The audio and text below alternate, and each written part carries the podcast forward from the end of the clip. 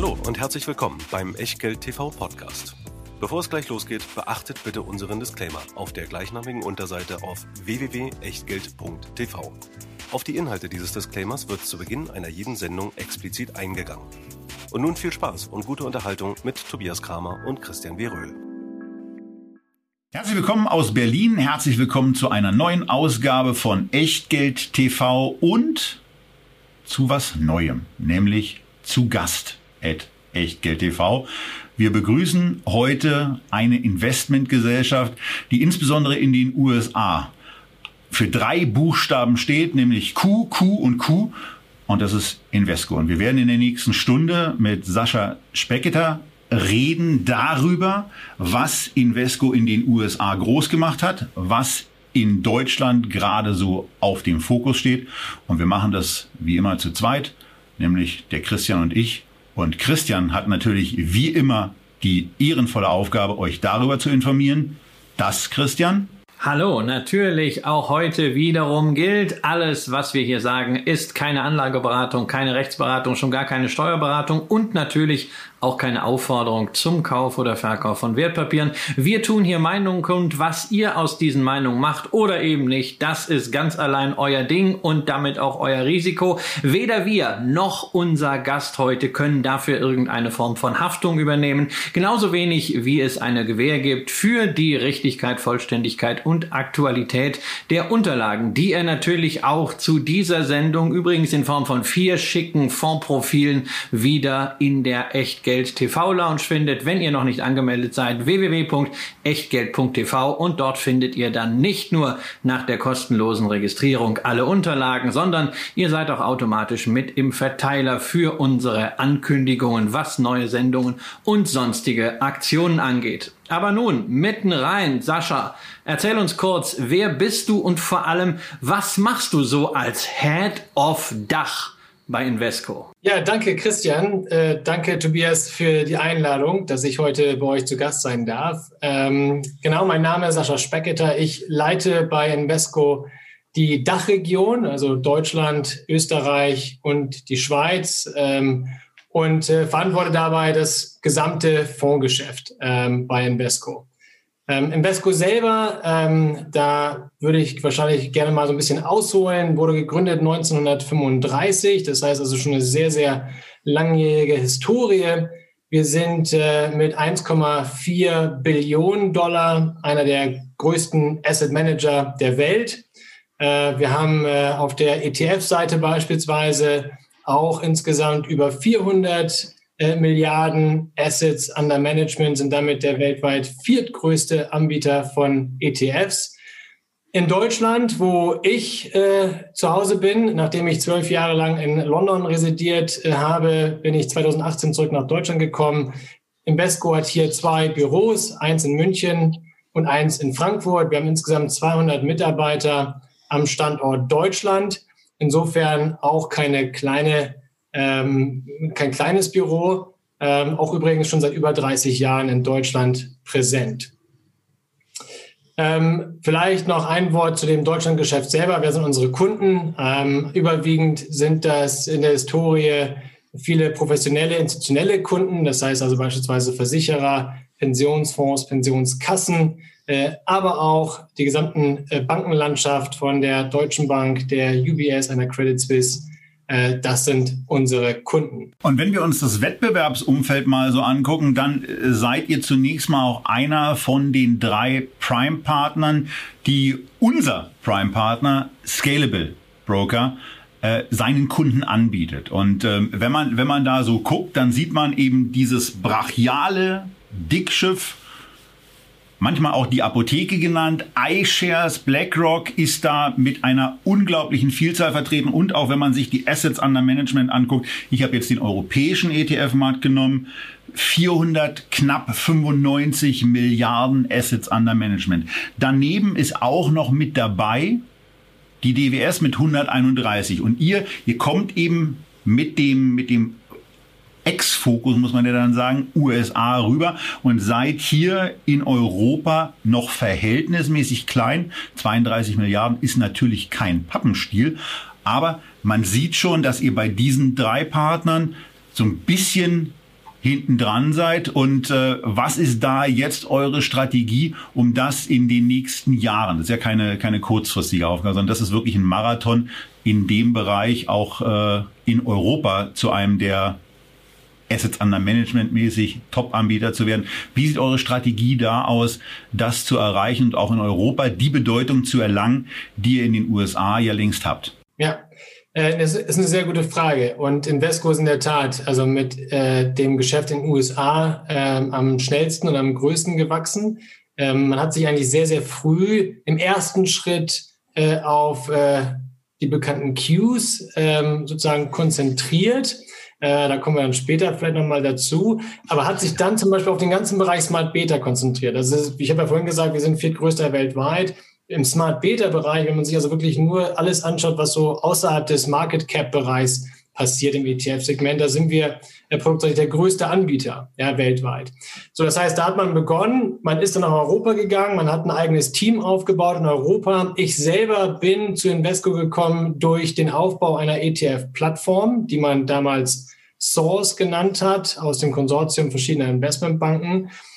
Invesco hat dann diese Plattform 2018 erworben. So bin ich zu Invesco gekommen mit eben 20 äh, Milliarden Dollar ähm, Assets under Management. Wir sind jetzt, du sagtest 35, das sind Euro, wenn man, ich, ich habe immer Dollar im Kopf. Also wenn wir uns den Dollar anschauen, also wir haben die Assets verdoppelt, ja, ähm, über die letzten ja, drei Jahre. Das heißt also, wenn wir uns anschauen, wie schnell wachsen wir jedes Jahr, dann wachsen wir also mit mehreren Milliarden und wachsen auch zum Teil nicht schneller als äh, eine BlackRock und eine iShares, leider.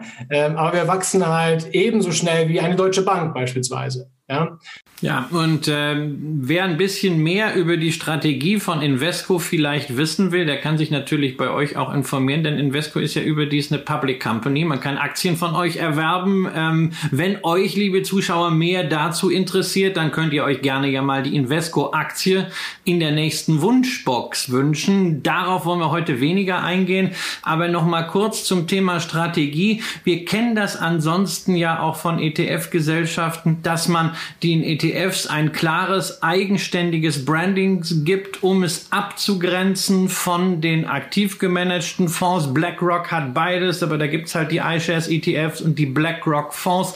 So machen das andere Gesellschaften auch. Ihr fast aktives Management und passives Management, klassische Investmentfonds und ETFs alle unter einer Marke Investco zusammen. Dabei lernen wir doch immer, dass das quasi ein religiös dogmatischer Gegensatz ist und die bekämpfen sich ja immer. Ähm, warum ist euer Ansatz da so eher integrativ? Äh, weil sie sich eben äh, nicht bekämpfen dürfen. Also wir sehen es ja bei den Kunden. Und wenn wir jetzt, wenn ich jetzt von Kunden spreche, dann habe ich natürlich beispielsweise Deutsche Bank im Kopf. Ne? Das Wealth Management im Kopf. Das heißt also, wie setzen die ihre Portfoliolösungen um, wenn sie eben Fonds einsetzen?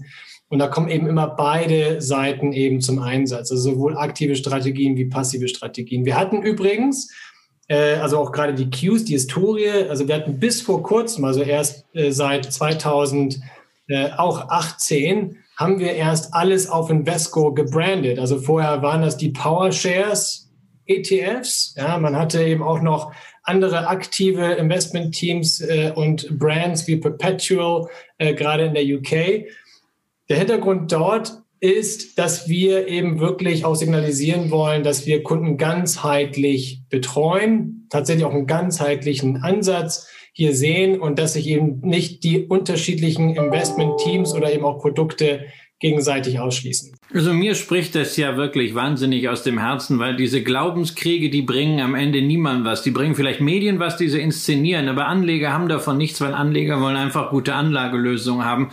Äh, und das sind sehr häufig ETFs, über die wir heute sprechen. Äh, aber das können natürlich auch so äh, aktiv gemanagte Fonds sein. Man darf ja nicht vergessen, es gibt ja Konvergenz. Du hast angesprochen, Smart Beta. Da habt ihr viel gemacht, kommen wir später zu beim S&P 500. Aber wenn wir jetzt doch mal auf die Produkte schauen, ja, dann steht Invesco ja zunächst einmal in der Öffentlichkeit, ganz besonders in Amerika, aber auch bei denen, die sich hier schon mal damit beschäftigt haben, für die drei Buchstaben, die du jetzt ja mehrfach auch erwähnt hast, Q, Q, Q, der ETF, man kann wirklich sagen, der ETF auf den Nasdaq 100 150 Milliarden Assets under Management ausstehendes Volumen. Ähm, erzähl uns mal kurz ein bisschen über die Geschichte dieses Fonds und was glaubst du, wie kann das sein? Was habt ihr richtig gemacht, dass ausgerechnet dieser Fonds auf diesen Index so groß geworden ist und das ja nicht erst in den letzten zwei, drei Jahren, wo Nasdaq-Werte sowieso in aller Munde sind, sondern das war ja immer schon eine der Größen, eine der Säulen des amerikanischen ETF-Marktes. Ja, absolut. Also wenn man noch weiter zurückgeht, also der allererste war ja der, der sogenannte Spider, das so kennt man den in den USA, das ist der S&P 500. Äh, also auch synonym geworden für, ich sag mal, ja, Zugang zu eben äh, den S&P 500 Aktien. Das gleiche hat dann im Grunde genommen, und das war 1993 mit dem Spider, äh, das gleiche hat dann stattgefunden für dann den Nasdaq. Das heißt, man hat einfach einen Standard geschaffen, äh, mit den Qs dann an der Stelle, das heißt QQQ, das ist der Bloomberg-Ticker, das war 2002, hat man diesen ETF dann lanciert. Man hatte damals ja gar nicht so viele, der ETF-Markt, der war ja gerade erst im Aufbau. Das heißt, man hat eigentlich die Standard, die großen Indizes genommen, hat dafür einen ETF lanciert, um hier eigentlich neben dem Futures-Markt eben auch, ich sag mal, diese Long-Only, diesen Long-Only-Zugang äh, zu, zu geben. Unser äh, CEO Marty Flanagan hat dann sehr früh schon auf den ETF-Markt gesetzt. Das heißt, 2006 hat dann Invesco PowerShares damals erworben, damit die Qs. Und wie du eben schon erwähnt hast, seitdem hat eben dieser ETF ein Anlagevolumen von 150 Milliarden aufgebaut. Das Handelsvolumen täglich im Durchschnitt äh, liegt bei äh, knapp zwei Milliarden. Das heißt also, es ist auch nicht nur sag mal, für die Investoren, die ja long only, ich sag mal, langfristig anlegen wollen, jetzt in den Nasdaq äh, zum Synonym geworden, sondern auch für äh, Short Selling, jetzt gerade in den USA beispielsweise. Man kann also, es gibt, es gibt einen Leihemarkt eben auf diesen ETF in den USA.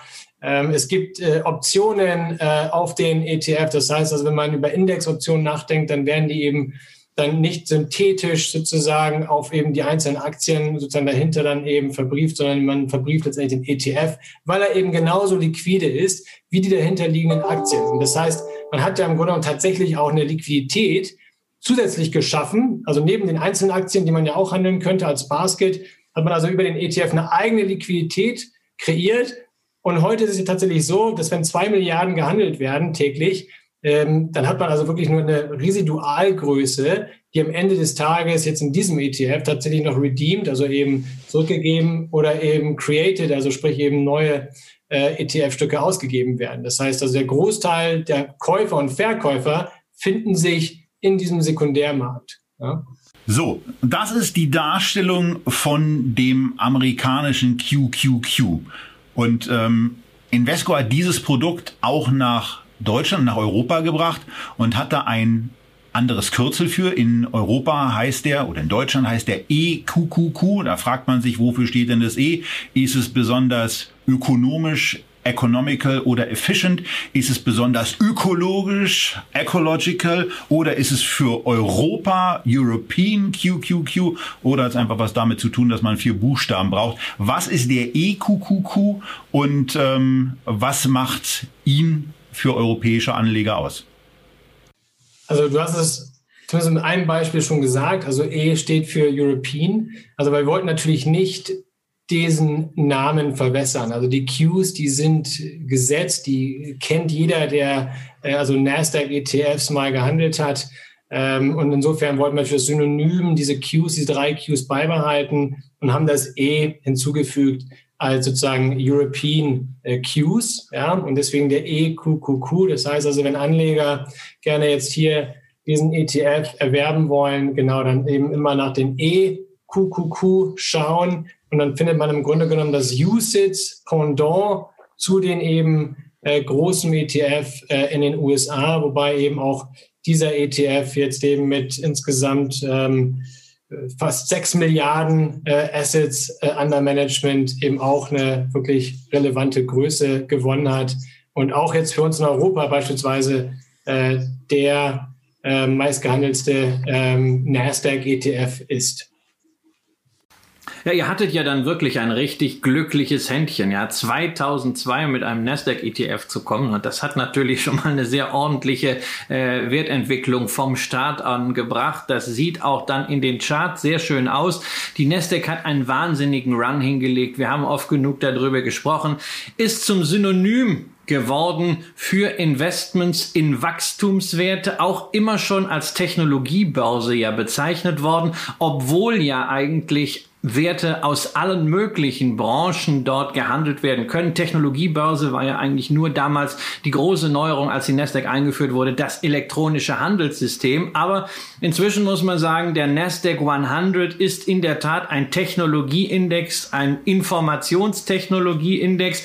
47 Prozent entfallen auf den IT-Bereich, aber noch stärker ist halt die Klumpenbildung, wenn wir uns mal die MAV oder die Farm-Aktien angucken angucken, also Microsoft, Apple, Amazon, Alphabet und Facebook, die haben nämlich zusammen jetzt 41 Prozent. Fünf Aktien, 41 Prozent, zwei Fünftel vom ETF. Kann man da wirklich noch sagen, die Nasdaq, der Nasdaq 100 ETF ist wirklich ein repräsentative Benchmark für Investments in amerikanische Wachstumsunternehmen oder steht da jetzt ein Fragezeichen hinter?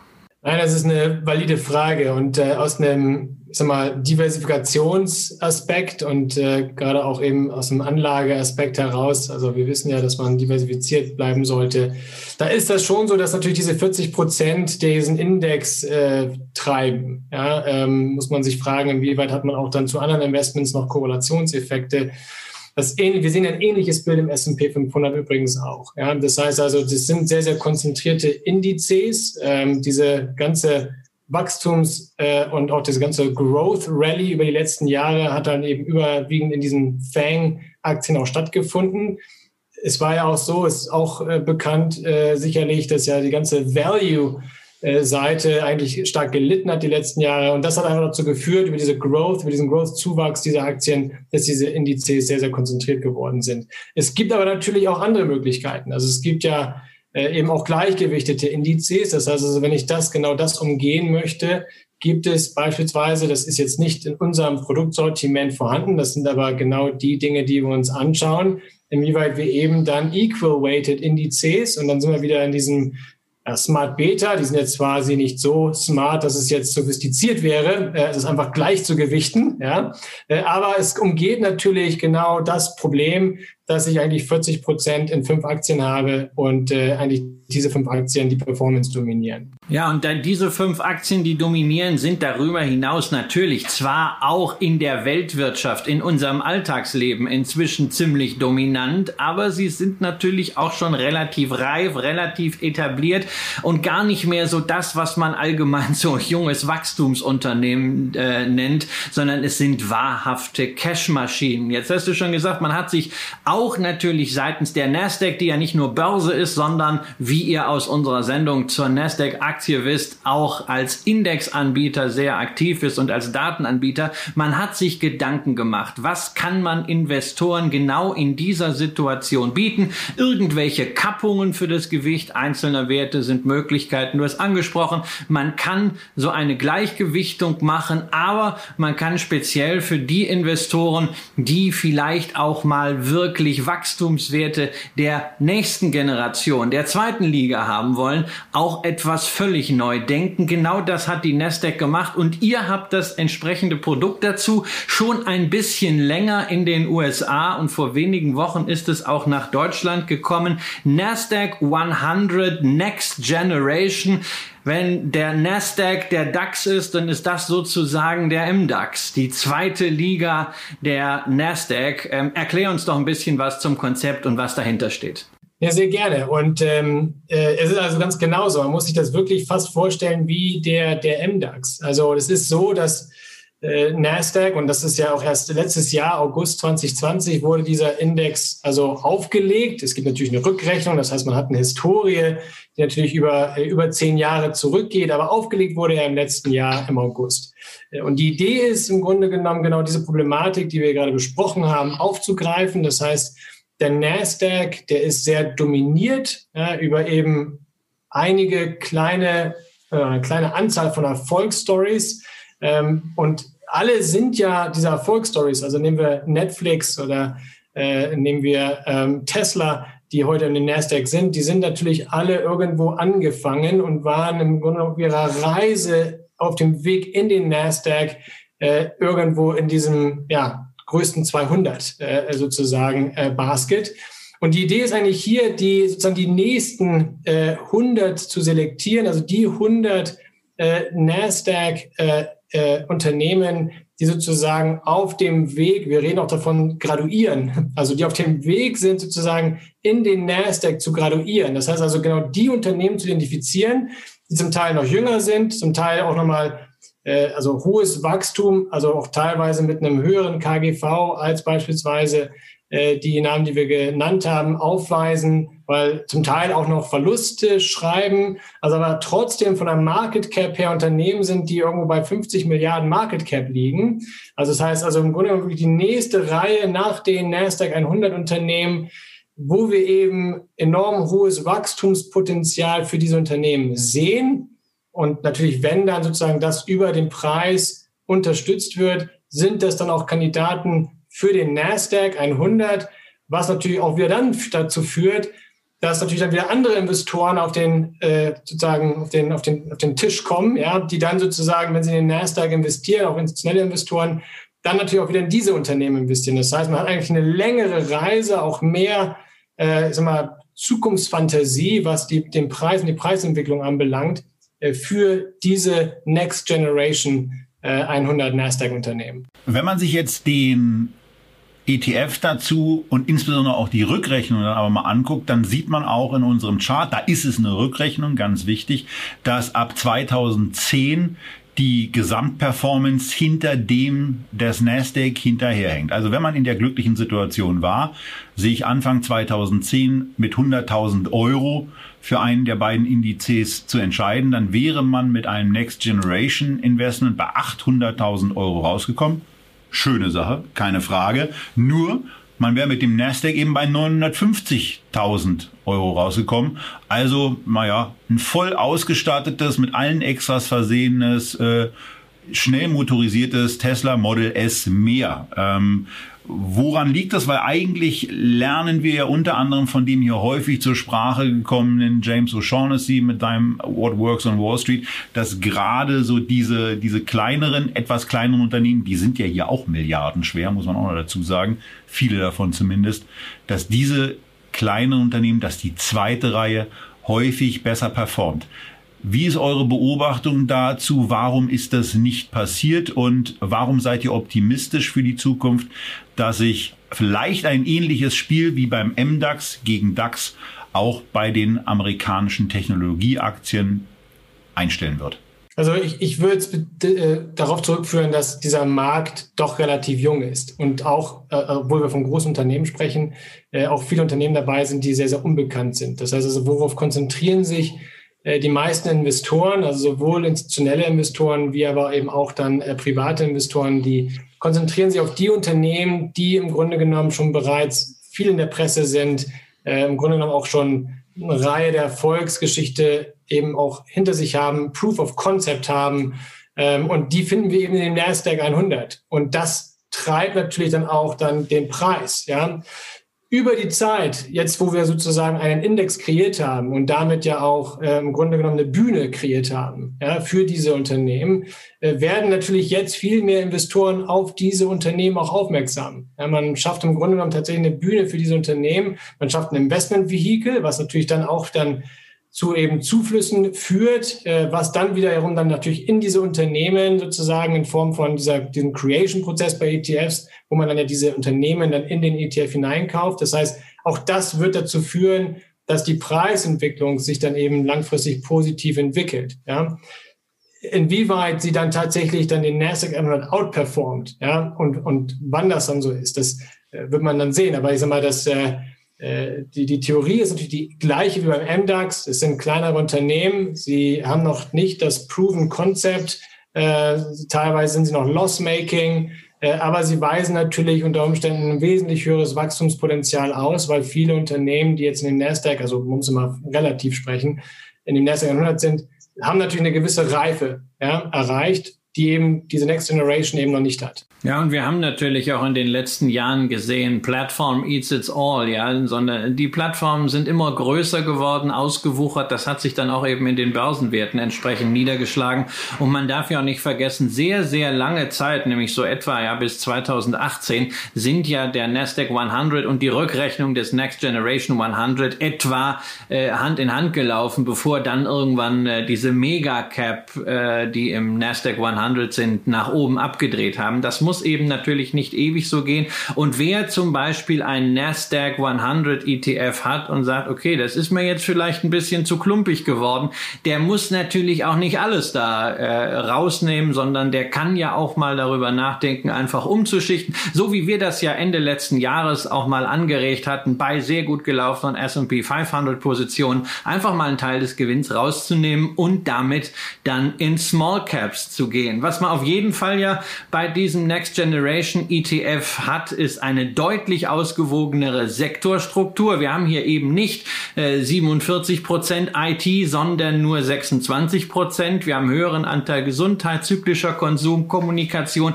Das ist insgesamt natürlich breiter gefächert und wir haben wie bei, ja, in Anführungszeichen Midcap-Indizes auch ja üblich nicht diese großen Divergenzen zwischen den Indizes. Das heißt, jeder Inde jede Indexkomponente hat so zwischen ein und zwei Prozent. Äh, die Top 10 haben gerade mal 18 Prozent. Ist also wesentlich breiter diversifiziert. Dass der im Spread natürlich ein bisschen teurer ist von der Handelbarkeit, das ist auch logisch als so ein hochliquides Produkt wie der QQQ bzw. EQQQ. Aber Frage, warum bietet ihr den tatsächlich mit einer günstigeren Gesamtkostenquote, sprich Total Expense Ratio an, nämlich 0,25, während der EQQQ mit 0,3 Prozent daherkommt. Das ist jetzt nicht die Welt 5 Basispunkte, aber es ist trotzdem natürlich interessant zu wissen. Ist das so ein Anfangs-Discount-Angebot, damit da jetzt nach wenigen Wochen sind ja nur sechs Millionen drin in der europäischen Variante, damit da jetzt mal Geld reinkommt und setzt ihr das hinterher rauf oder wird das dauerhaft so sein? Also wir setzen es nicht rauf, äh, um das ganz klar zu sagen, wir haben noch nie Preise raufgesetzt, äh, sondern eher angepasst nach unten hin. Und wir orientieren uns natürlich an verschiedenen Dingen. Das eine ist, wir orientieren uns natürlich an den, an dem Markt, also an dem Markt dann eben auch für beispielsweise Midcap, ja, äh, dem Midcap-Bereich äh, und die Indizes dort in dem Bereich. Wir orientieren uns beispielsweise bei dem Nasdaq eben auch an unsere äh, Wettbewerber in dem Bereich. Ähm, wir wollen natürlich, das, was du angesprochen hattest, wir wollen natürlich auch einen Incentive, also eine, einen Anreiz schaffen, äh, eben jetzt hier in diesen äh, Index eben auch zu investieren. Unsere Qs mit eben, ich sag mal, global äh, über 160 Milliarden äh, da brauchen wir, also da, da, müssen wir sozusagen nicht die Marketingmaschinerie anschmeißen. Äh, das müssen wir jetzt eher hier, wo wir einen ganz neuen Index haben, einen ganz neuen ETF haben und ein Preis, das ist nun mal so, äh, zieht eben auch als Marketinginstrument. Äh, und deswegen haben wir das jetzt erstmal unter dem Nasdaq gepreist.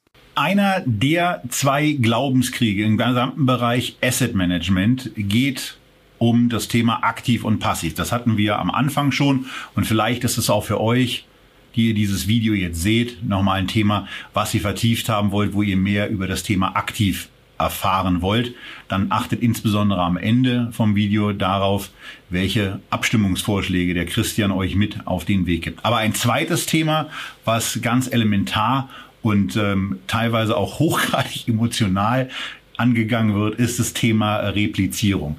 Äh, auch da bietet ihr beides an, also das einmal die, die physische Replikation, dass wirklich genau das im ETF-Vermögen drin ist, was dann auch draufsteht, aber auch die synthetische, die swap-orientierte Umsetzung einer solchen Strategie, die eben auch ihre Vorteile für Anleger bereithält. Also von daher zwei Fragen, weil wir ja auf ein weiteres großes Thema bei euch kommen, nämlich dem, dem größten amerikanischen, dem bedeutsamsten amerikanischen Index überhaupt, dem S&P 500. Wie seht ihr bei euch im Haus generell das Thema Replizierung ähm, und warum ist der S&P 500 in der hier in Europa erhältlichen Variante als Swap ETF aufgesetzt? Was hat der Anleger konkret davon? Ähm, also eins vorweg, also wir sehen da keinen Glaubenskrieg. Nicht? Also deswegen haben wir beide Replikationsmethoden ähm, und äh, es ist tatsächlich so, also wir überlegen uns, was ist halt für den Investor einfach am sinnvollsten, am zielführendsten. Und äh, es gibt aber auch Überlegungen, wo beispielsweise Investoren eine Swap-Konstruktion nicht verstehen und deswegen eher auch ein physisch repliziertes Produkt haben. Äh, grundsätzlich gehen wir immer erstmal davon aus, dass der Investor den, also die höchstmögliche Performance und natürlich auch das höchstmöglich liquide Produkt äh, in Form eines ETFs haben möchte. Ja, und dann überlegen wir uns, wie können wir das eben entsprechend abbilden. Äh, und dann im zweiten Schritt kommt natürlich auch die Überlegung, was äh, äh nimmt der Markt an, ein physisches Produkt oder ein synthetisches Produkt. So, das mal so vorweggeschickt. Ja, bei dem S&P 500 äh, ähm, oder fangen wir mal bei den Qs an. Äh, bei den Qs, das ist ein Produkt, das wurde 2002 aufgelegt als physisches Produkt. In den USA ist es eh so, dass alle Produkte physisch repliziert werden. Das hat auch einen regulatorischen Hintergrund. Ähm, aber es gibt beispielsweise, worauf ich gleich komme, ja auch keinen steuerlichen Einfluss, ja, wenn man etwas synthetisch beispielsweise replizieren würde oder einen Swap einsetzen würde. In Europa ist es so, dass wir eigentlich mit, mit 2008, da hat das begonnen, wir also dann angefangen haben, also die Industrie und wir auch, ähm, angefangen haben, eben swap-basierte ETFs aufzulegen. Die Art und Weise, die wir uns anschauen, ist eben dort insbesondere die Dividendenthematik, weil das ist im Grunde genommen der, der Haupttreiber eigentlich äh, für diese Entscheidung. Äh, wenn wir uns das anschauen, jetzt gerade für unsere US-Indizes, ob wir jetzt den S&P 500 nehmen, den, den, den Nasdaq nehmen, wo wir auch einen swap-basierten ETF eben haben, parallel zu dem EQQQ, der physisch repliziert wird, ist eben die Dividendenthematik. Ähm, das heißt, äh, wir können eben über ein Swap Overlay, das heißt also der ETF erwirbt Aktien ganz normal, äh, wie jeder andere ETF auch, aber erwirbt zusätzlich eben auch einen äh, Swap. Das ist eine Art Overlay, wo wir jetzt dann im Grunde genommen eben ein Geschäft eingehen mit einer Bank. Bei uns ist es konkret so, dass wir also nie für einen ETF so ein Geschäft nur mit einer Bank eingehen, sondern wir diversifizieren das und gehen das mit mehreren Banken ein.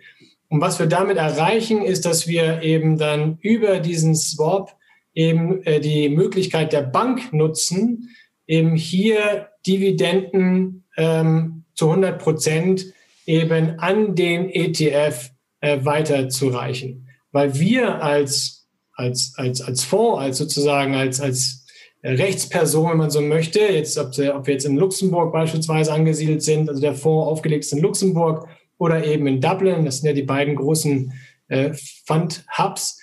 Wir zahlen natürlich immer Quellensteuer. Der Fonds zahlt natürlich immer US-Quellensteuer. Äh, und das ist ein Thema, das können wir eben über dieses Swap-Overlay eben vermeiden. Das heißt, die Bank hat die Möglichkeit, eben diese Dividenden zu 100 Prozent eben zu generieren und kann eben diese dann eben über dieses Swap Overlay auch an den ETF weiterreichen. Das heißt im Ergebnis ganz einfach, während eben alle physisch replizierten ETFs immer 30 Prozent äh, Quellensteuer auf Dividenden in der Performance reflektieren, ist es eben bei uns so, dass wir eben 100 Prozent der Dividenden, also das, was wirklich diese Unternehmen ausschütten, zu 100 Prozent an den Fonds weitergeben können und somit der Investor wirklich diese Dividenden zu 100 Prozent in dem Fonds erhält. Selber muss er natürlich dann, wenn er den Fonds verkauft, natürlich die eben anfallenden äh, Abgeltungssteuer, die muss er natürlich zahlen in Deutschland. Äh, aber der Fonds selber ist im Grunde genommen dadurch eben steueroptimiert. Okay, aber das ist ja schon mal, also der Deutsche wird ja beim Thema Steuern sofort hellhörig und leicht hektisch, wenn er hört, dass er einen Steuervorteil hat. Das sind ja manchmal auch ganz Kleinigkeiten, die dann auch zu einer Veränderung beim Anlegerverhalten führen. Und das klingt hier nach etwas, was zumindest dazu führen könnte, dass das so geschieht. 1,6 Prozent ist die im Index oder im ETF anfallende Dividendenrendite bei den Unternehmen, die also irgendwie reinkommt. Heißt das übersetzt, dass, so, dass, dass, der, dass der Anleger mit einem, mit einem Vorteil im Bereich von 0,2, 0,3, 0,4 Prozent pro Jahr rechnen kann? Äh, wenn ja, kannst du diese, diesen, diesen Mehrertrag, den man aufgrund dieser Strategie hat, ein bisschen konkreter fassen, sodass die Zuschauer äh, genau diesen Effekt auch mitnehmen können und sich vor dem Hintergrund überlegen können, ob für Sie im amerikanischen Bereich bei einem Dividenden starken, naja, also zumindest Dividende-Okay-Index wie dem S&P 500 möglicherweise ein Investment in dieses Produkt das sinnvollere ist. Ja, also im Grunde genommen kann man es ja ganz leicht ausrechnen. Wenn wir von 1,6 oder sagen wir mal 1,5 Prozent äh, ausgehen beim S&P 500, 30 Prozent Quellensteuer, dann sind wir bei 0,45 Prozent, die ich im Grunde genommen einsparen kann. Und äh, man kann es auch anders betrachten. Ich zahle jetzt bei dem S&P 500 äh, zahle ich fünf Basispunkte. Das ist unsere Managementgebühr für den S&P 500. Ähm, und die vergleicht sich mit anderen äh, Produkten auch im Bereich von, von sieben, fünf, sieben Prozent, äh, Entschuldigung, Basispunkten.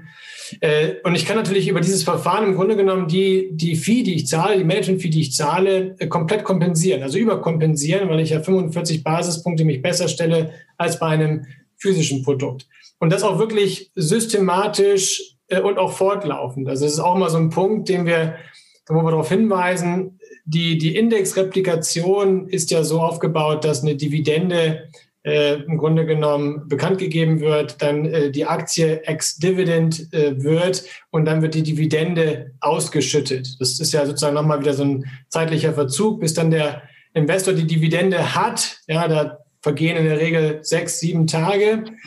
Der Index selber bei einem Total Return Index, sobald diese Aktie ex-Dividend sozusagen angezeigt wird, dann verlässt sozusagen dieser Dividendenbetrag ja den Wert der Aktie äh, und wird dann sofort an dem gleichen Tag wieder in den Index reinvestiert. Also wesentlich schneller ist auch meine Dividende wieder in diesem Index investiert und natürlich damit auch dann wieder verzinst oder beziehungsweise partizipiert wieder an der Werteentwicklung. Das ist auch ein Punkt. Das heißt also, ich kann wesentlich schneller wieder an der Werteentwicklung auch partizipieren ähm, und erhalte, wie gesagt, 100 Prozent der Dividende und habe dadurch eben auch eine höhere Partizipation, als das eben möglich ist bei einem physisch replizierten ETF.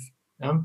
Und insofern habe ich ganz klare Vorteile für uns selber als äh, Gesellschaft übrigens, macht es keinen Unterschied. Nicht? Also äh, wir verdienen diese fünf Basispunkte Management-Fee, äh, ob mit oder ohne Steuervorteil für den Investor. Also für uns selber spielt es insofern kein, eigentlich keine Rolle. Ja?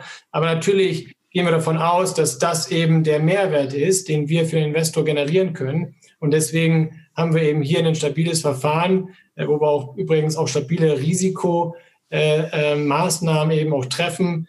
Können wir auch gerne darüber sprechen äh, sodass also auch dieses Verfahren also etabliert ist, sicher ist für den Anleger. Äh, der Anleger hat übrigens eh immer natürlich, wie gesagt, dieses segregierte Sondervermögen, Aktien in dem Fonds ähm, und eben dieses Swap-Overlay ist eine marginale Größe, aber hat natürlich einen hohen, hohen Einfluss auf die Performance und auf die Dividendenerträge. So mal, das war mal ein bisschen Technik hinter dem ETF. Technik, die sich für Anleger auszahlt. Man darf natürlich auch auf der anderen Seite nicht vergessen, also fünf Basispunkte, um einen solchen Korb von 500 einzelnen Aktien zu handeln. Das ist natürlich sensationell. Das ist natürlich ein Verdienst der gesamten ETF-Industrie, so etwas möglich zu machen. Und das ist auf jeden Fall auch eine Demokratisierung von Geldanlage, um diesen äh, häufig etwas zu strapazierten Begriff mal zu benutzen. An dieser Stelle kann man es auf jeden Fall machen. Aber wenn wir über Technik sprechen, dann sind wir sofort bei Technologie und damit auch wieder bei einem Klumpen.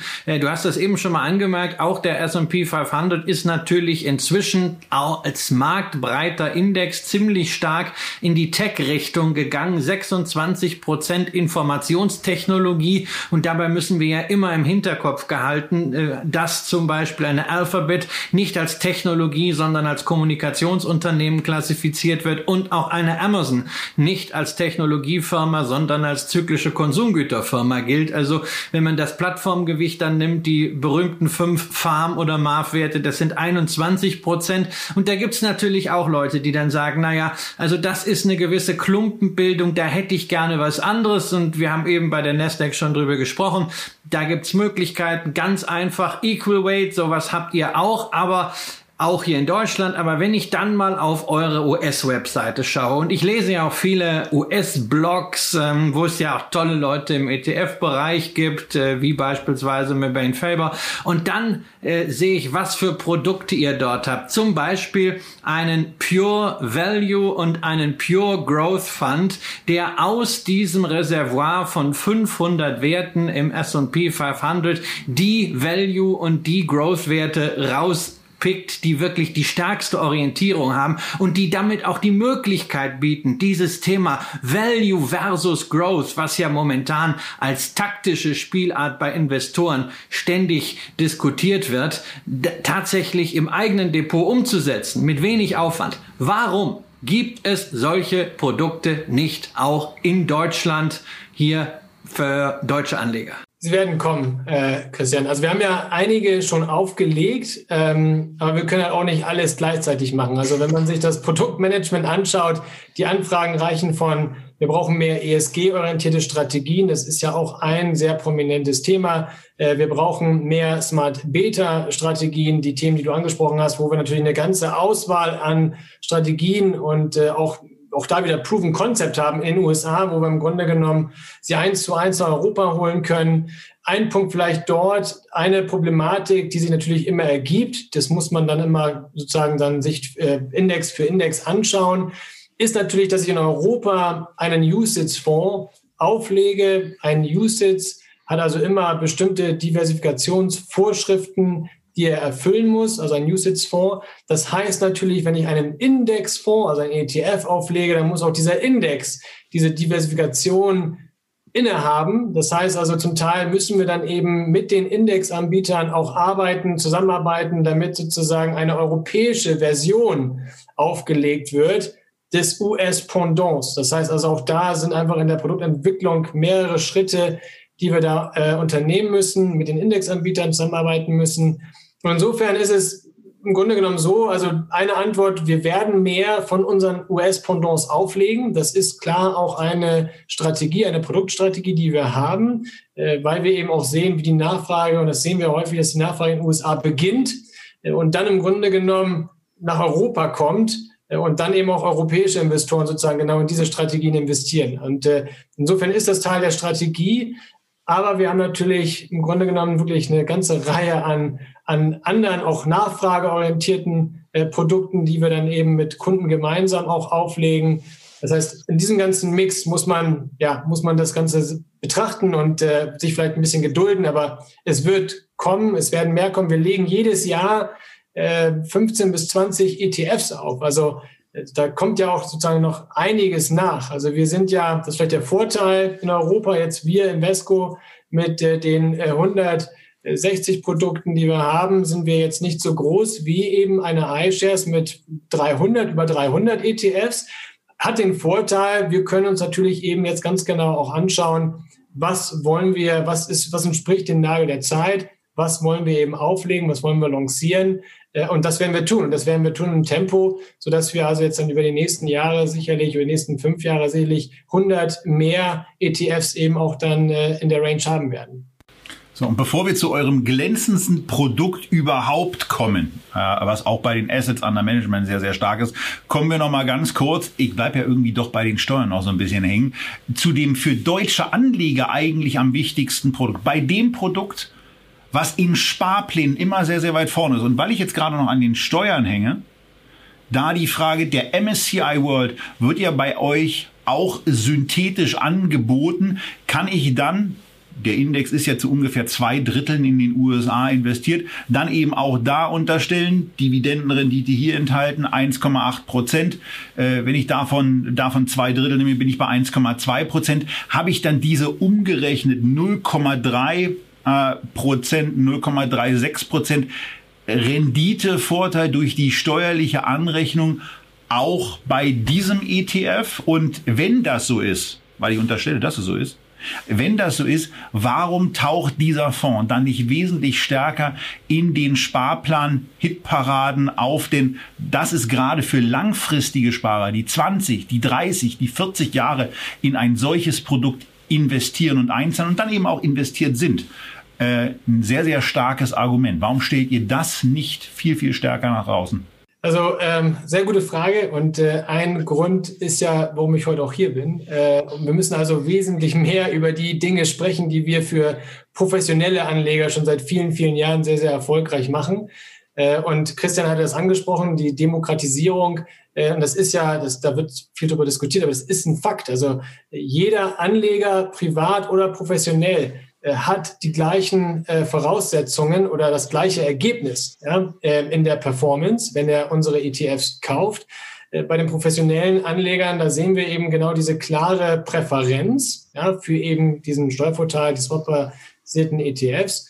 Ähm, ich kann nur jedem empfehlen, auf der privaten Seite, gerade wenn ich eben über Sparpläne nachdenke, äh, wo ich ja lange Sparperioden äh, ähm, oder eben ähm, Zeiträume habe, Ansparzeiträume habe, wo ich eben diesen Effekt, von denen den du angesprochen hast, eben diesen, diese 35, 36 Basispunkte per annum jedes Jahr mehr verdiene, systematisch einfach mehr verdiene, äh, als eben bei dem physischen Pendant. Äh, und im Grunde genommen, bei unserem MSCI World ist es so, der kostet 0,19 äh, Prozent, also 19 Basispunkte. Ich bekomme, und das ist wie gesagt bei anderen Anbietern äh, äh, ähnlich. Also die sind alle in dem Bereich von 19 Basispunkten.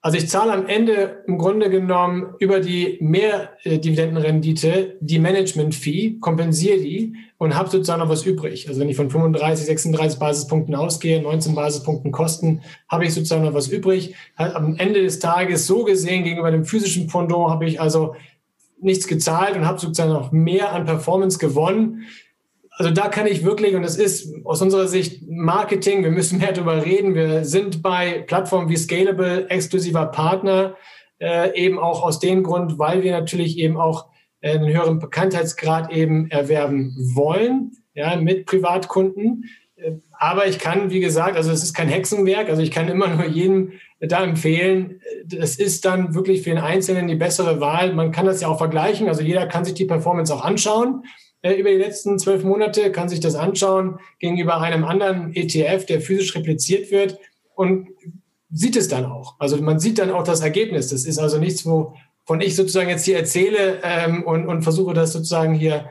äh, zu beten, sondern das sind letztendlich Tatsachen und Fakten. Das wirkt sich auf die Performance positiv aus. Wobei natürlich gerade dieser Vergleich dann sehr, sehr wichtig ist, weil das kann man sich ja dann auch für verschiedene Zeiträume, für verschiedene Fonds anschauen. Das ist ja immer so, dass diese Vorteile, diese einzelnen Stellschrauben beim anderen, wenn kommen ja zum Beispiel Leiherträge dazu oder sowas, dass sie immer alle Ceteris Paribus gehen. Man muss dann am Ende den Strich drunter machen und das kann man ja am besten, indem man solche Produkte dann auch mit den entsprechenden Tools vergleicht und zwar am besten auch über längere Zeiträume, damit man dann sieht, inwieweit das Ganze substanziell ist. Ähm, was ich. Entschuldigung, Christian, wenn ich unterbreche, darf ich dich gerade mal unterbrechen? Nein. Ein Tipp nur bei dem Vergleich auch, äh, und ich weiß, das ist bei nicht allen möglich, wenn man sich die relative Performance auch immer anschaut. Also nicht absolut zwei ETFs gegenüberstellen, sondern tatsächlich mal schaut, relativ der ETF zu der zugrunde liegenden Benchmark. Äh, und die Benchmarks, die sind ja äh, immer eben Netto-Indizes, das heißt also, die beinhalten ja schon diese, diese Quellensteuer, berücksichtigen die ja schon, damit sie auch investierbare Indizes werden. Und da sieht man eben, dass dann tatsächlich also wir sozusagen also outperformen, ja, sozusagen diesen Netto-Index ähm, relativ gesehen. Und dann eben sieht man eben auch, was sozusagen andere ETFs sozusagen gegenüber ihrer Benchmark an Performance äh, ähm, ja, weitergeben. Ja. Und das ganz Wichtige bleibt bei dem Thema eben. Wichtig ist ja vor allen Dingen, dass ihr investiert seid. Weil wenn ihr, wenn ihr zehn Prozent pro Jahr mit dem MSCI World macht, dann sind 10, 10,2 zum Beispiel natürlich netter, aber wichtig sind erstmal die 10. Und wenn ihr dann noch optimieren könnt und wollt, dann schaut euch eben diese Geschichte, so wie Christian es gerade gesagt hat, auch bei dem langfristigen Vergleich mal an und überprüft für euch, ob ihr genau deswegen das Ganze anpassen wollt. Wir kommen zum letzten Produktthema. Und ich habe schon von dem glänzendsten, von dem strahlendsten Produkt gesprochen. Und das liegt unter anderem auch daran, dass es mit 11 Milliarden Assets under Management, ja, ich glaube im europäischen Bereich euer größtes Produkt ist. Und wir reden über einen Gold-ETC hier. Der vor allen Dingen im professionellen Bereich äh, eine spezielle Anhängerschaft gefunden hat. Wie kam es dazu und was zeichnet euch als Dienstleister für die Goldanlage besonders aus? Also wir haben sehr früh, 2009, haben wir dieses Produkt schon aufgelegt. Da äh, haben wir also im Grunde genommen wirklich überlegt, wie können wir den Goldhandel, äh, also den physischen Goldhandel, wie können wir den in Form eines ja, Zertifikats, am Ende ist ja äh, so ein ETC ein Zertifikat, wie bei allen Anbietern, wie können wir das so sicher gestalten, dieses Zertifikat, dass am Ende des Tages der Investor wirklich zu 100 Prozent ja, äh, eben offizielle LBMA, also London Bullion Market Association, geprüfte Goldbarren hat. Das sind also Goldbarren, die also tatsächlich auch dann nur in dem physischen Goldwarenhandel akzeptiert werden. Wie können wir ein Produkt strukturieren, das also nur solch Goldbarren akzeptiert? Ja? Gleichzeitig wollten wir einen Auslieferungsmechanismus integrieren, weil wir der Meinung waren, dass wenn man äh, eben über Gold spricht, dann spricht man immer über auch eine, eine, eine Währung, über, über ein, eine Krisenwährung, dass man sozusagen, auf das man zugreifen möchte, physisch im Falle des Falles. Ähm, das heißt also, auch das haben wir uns angeschaut. Und wir haben beide Dinge letztendlich möglich gemacht. Also wir haben im Grunde genommen eben äh, dann äh, es möglich gemacht, indem wir sagen, also wir liefern, man nennt das allokierte LBMA geprüfte Goldbarren ein. Wir, haben, wir arbeiten da mit einem der größten Custodians für Gold zusammen. Das ist die JP Morgan. Im Grunde genommen gibt es in England zwei große, mal abgesehen von der Bank of England. Äh, das ist eine HSBC und eine JP Morgan. Wir arbeiten mit JP Morgan zusammen. Die lagern das Gold für uns. Und da muss man sich so vorstellen, also ich habe also immer allokierte Goldbarren. Es gibt eine Goldbarrenliste, die wird auf unserer Webseite veröffentlicht. Jeder Goldbarren ist also registriert in unserem Namen, also im Namen unserer Investoren. Alles, was sozusagen dann Bruchteile sind, damit wir sozusagen zu 100 Prozent wirklich besichert sind, werden dann in sogenannten nicht allokierten Goldbahn. Das heißt also, der ist nicht zuweisbar zu uns, sondern da sind sozusagen drei, vier, fünf Investoren, die sozusagen diesen einen Goldbarren, ein Anrecht an diesen einen Goldbarren haben. Ja? Also im Fall des Falles, man würde alles ausliefern, dann würde dieser eine Goldbarren dann sozusagen in Cash sozusagen ausgezahlt werden, während alle anderen Goldbarren physisch geliefert werden würden. Das heißt, in dieser Struktur habe ich also ausschließlich LBMA geprüfte Goldbarren und habe ein Zertifikat, was letztendlich wirklich all diese Goldbarren verbrieft. Ja. Das Ganze haben wir dann auch noch mit einer Treuhänderin versehen. Also wir wollten, wie gesagt, ein, Sicherungspaket schnüren. Das heißt, wir haben eine äh, Treuhandgesellschaft, das ist die Deutsche Bank, Treuhandgesellschaft, die treuhänderisch diese Goldbarren sozusagen verwaltet. Immer im Fall des Falles, äh, wir haben ein Armageddon-Szenario, diese Goldbarren müssen jetzt sozusagen den Investoren äh, zugeliefert werden. Also das machen dann nicht wir, das muss dann nicht ein Insolvenzverwalter dann erst machen, sondern das haben wir sozusagen in der Struktur schon verankert mit einer Treuhänderin, äh, so dass es dann und wie gesagt der Anspruch war immer, dass es wirklich auch professionellen Investoren gerecht wird, ja, dieses Produkt. Haben wir dann eben 2009 aufgelegt. Äh, es ist heute das äh, mit am meist gehandelste Gold-ETC in Europa. Das, wie du schon gesagt hattest, mit 11 äh, Milliarden, auch eins der größten. Wir haben große, auch deutsche Kunden, äh, die, also Vermögensverwalter, die also unser Gold-ETC als strategische Quote äh, eben auch dann hineinkaufen als physisches Gold sozusagen in ihrem Portfolio. Ähm, und ist aus meiner Sicht wirklich auch eins der Erfolgsstories, wo also diese Innovationskraft, die wir ja immer wieder auch dann eben liefern wollen, äh, gemeinsam mit eben diesem Sicherheitsaspekt, dem auch dann kombiniert wird und auch gemeinsam natürlich mit diesem günstigen Aspekt eines ETCs. Also das Ganze, wovon ich jetzt gesprochen habe, das bekommt der Investor für 15 Basispunkte. Also die Management-Fee hier ist jetzt konkret sind 0,15 Prozent. Also für 15 Basispunkte kann ich physisches Gold sozusagen mir in mein Portfolio hineinkaufen und bin auch wirklich eins zu eins an den Goldpreis gelingt. Übrigens auch hier das kann man sich auch wieder anschauen im Performance-Vergleich, bilde ich also eins zu eins auch den Goldpreis ab, den offiziellen Goldpreis. Das heißt, wenn ich mir das langfristig anschaue, dann sehe ich also ganz exakt, dass ich also nur um diese 15 Basispunkte, wobei wenn man länger zurückgeht, 2009 haben wir beispielsweise mit, mit 29 Basispunkten begonnen, und sind sozusagen sukzessive im Preis runtergegangen. Jetzt sind wir bei 15 Basispunkten. Aber wenn man sich das anschaut, dann sieht man, dass also exakt nur diese 15 Basispunkte von der Gold-Performance äh, abfließen. Ja. Das ist ja alle eine schöne, schöne Sache. Wundervolle Struktur. Ja, wirklich auch die Sicherheit dahinter. Das Ganze ist günstig, ähm, fein ziseliert, ähm, liquide. Aber wir müssen über einen Nachteil sprechen aus Sicht deutscher Privatanleger. Denn es gibt ja da so ein gewisses Schlupfloch. Wenn ich mir Gold so kaufe und ich lasse das mehr als zwölf Monate liegen, darf ich es aus welchen Gründen auch immer, aber wir freuen uns natürlich darüber, steuerfrei verkaufen. Das gilt auch für manche manche verbriefte Produkte mit Auslieferungsanspruch, aber euer Produkt zählt nicht dazu. Ähm, warum sollte ich es trotzdem kaufen als Privatanleger? Ähm, also der Steuervorteil ist, ist valider, ist ein valider Grund. Ähm, und äh, das ist sozusagen die, die Frage, wie lange halte ich das Gold? Ist es taktisch, ist es strategisch? Äh, wird es gehalten, ähm, weil wir sind sozusagen günstig. Im, Handel ist es sehr, sehr günstiges Handel mit zwei Basispunkten Spread. Ähm, aber wir haben diesen Steuervorteil nicht. Ja, ähm, was im Grunde genommen, und wir haben das natürlich auch geprüft, äh, also im Grunde genommen ähm, liegt der Teufel im Detail.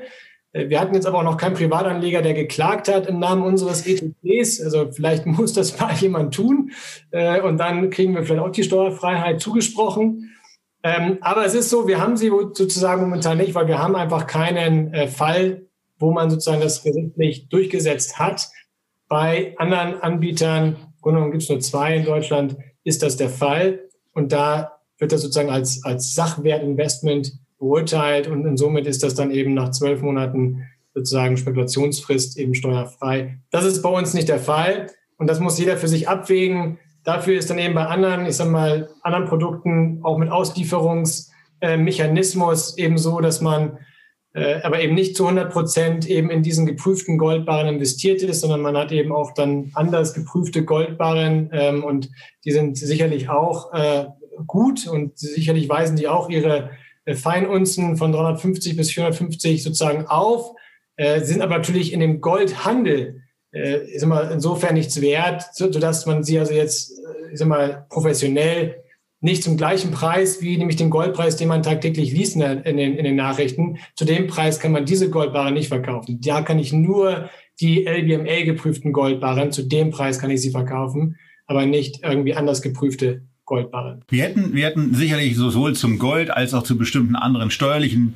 äh, Geschichten und auch deutschen Merkwürdigkeiten noch einiges zu fragen, aber wir müssen ja auch auf die Uhr gucken und sehen, dass wir mit unserer Stunde äh, ja wirklich nah vor dem Ende sind. Aber eine Frage, die drängt sich natürlich auch bei einem Haus, was aktiv passiv möglich macht, was strategische Ansätze möglich macht, was neue Thema, Themen belegt, wie mit dem Next Generation, aber auch mit Themen wie Blockchain, wie äh, Global, äh, wie, wie Clean Energy, also alles Themen, wo, wo neue Sachen reinkommen. Und eine Frage, die stellt sich an Adresse eines solchen Asset Managers, wie ihr seid, natürlich auch mal ganz gerne.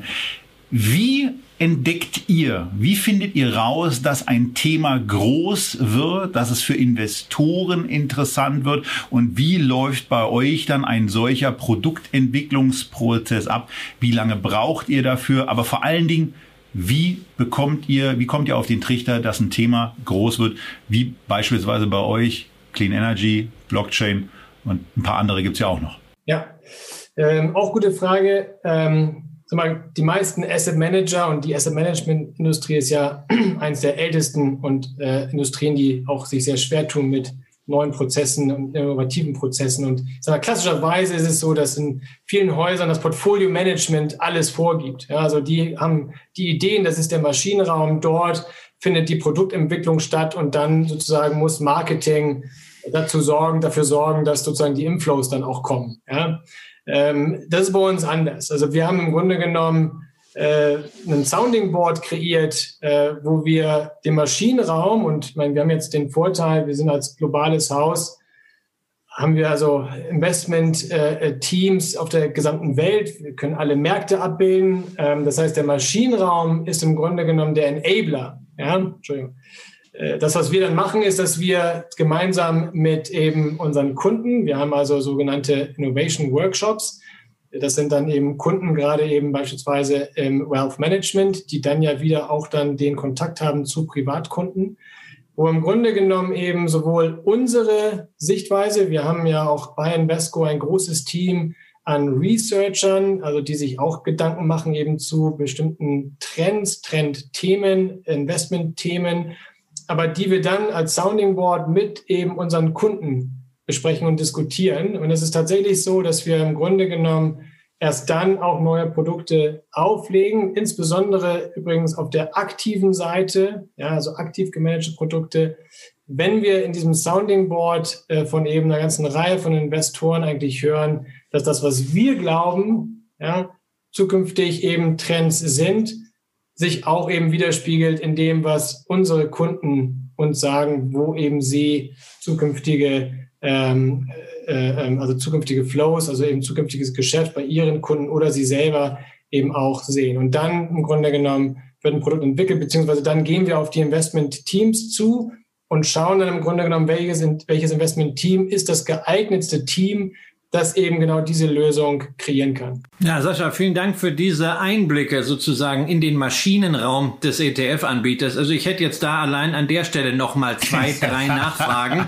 ja. Aber das Schöne ist ja, ähm, du kommst ja wieder. Wir werden uns ja nochmal mit euch treffen und die Frage ist ja, was wollen wir als nächstes besprechen? Wir haben heute so viele Ansatzpunkte gefunden und deshalb wollen wir natürlich euch, liebe Zuschauer, fragen, was interessiert euch denn am meisten für das nächste Gespräch mit Sascha, mit Invesco? Vier Themen stehen dabei zur Auswahl. Erstens, wollt ihr mehr hören über das Thema aktives Management, also mal das, was ansonsten bei uns vielleicht nicht ganz so häufig im Fokus der Sendung Sendung steht. Zweitens, wollt ihr lieber etwas hören über ESG, was sich viele Fondsgesellschaften, Kapitalverwaltungsgesellschaften auf die Fahnen geschrieben haben, wo Invesco eine ganze Reihe von Produkten schon am Markt hat mit teilweise sehr uniken Konzepten? Oder wollt ihr drittens lieber was hören über äh, Spezialthemen, wie zum Beispiel den Wilder Hill New Energy, den hatten wir schon hier in der Sendung, oder den Blockchain ETF und da gibt's noch einiges sonst, also Megatrend ETFs, wie sie entstehen und wie man sie dann auch täglich äh, handelbar macht und vor allen Dingen, wie man solche Konzepte evaluiert, so dass sie sich auch an Megatrends anpassen können. Oder Nummer vier, für die Nerds unter uns, die den S&P 500 genauso sehr mögen wie ich, einfach mal eine Stunde über diesen Index sprechen und vor allen Dingen die Möglichkeit, wie man ihn optimieren kann. In den USA zeigt Invesco, dass da eine ganze Menge geht mit Gleichgewichtung, mit Pure Value, Pure Growth, High Beta, Low Volatility, Quality Momentum Value in einem Produkt. Also so Smart Investing, Smart Beta, Factor Investing für einen Index, bei dem das Ganze auch geht. Weil wenn es am deutschen Aktienmarkt Faktorprämien wirklich geben sollte, dann verschwinden die aufgrund der Illiquidität. Aber in den USA ist eine ganze Menge von dem, was man denken kann, akademisch tatsächlich ja auch machbar. Also schreibt uns in die Kommentare unter diesem Video, was ihr denn gerne als nächstes mit Invesco hättet. Ansonsten vielen Dank, Sascha, an dich, dass du heute unser Gast warst. Vielen Dank vor allen Dingen aber auch an euch, liebe Zuschauerinnen und Zuschauer, dass ihr dabei wart. Schreibt uns neben eurem Favoriten für die nächste Sendung auf jeden Fall auch, was euer Favoritenthema hier aktuell war. Zum Beispiel, was denkt ihr über den Next Generation ETF oder wie wichtig ist euch dieses Dividendenthema, was Sascha sehr, sehr ausführlich erklärt hat. Bis dahin, tschüss aus Berlin, bleibt gesund und alles Gute.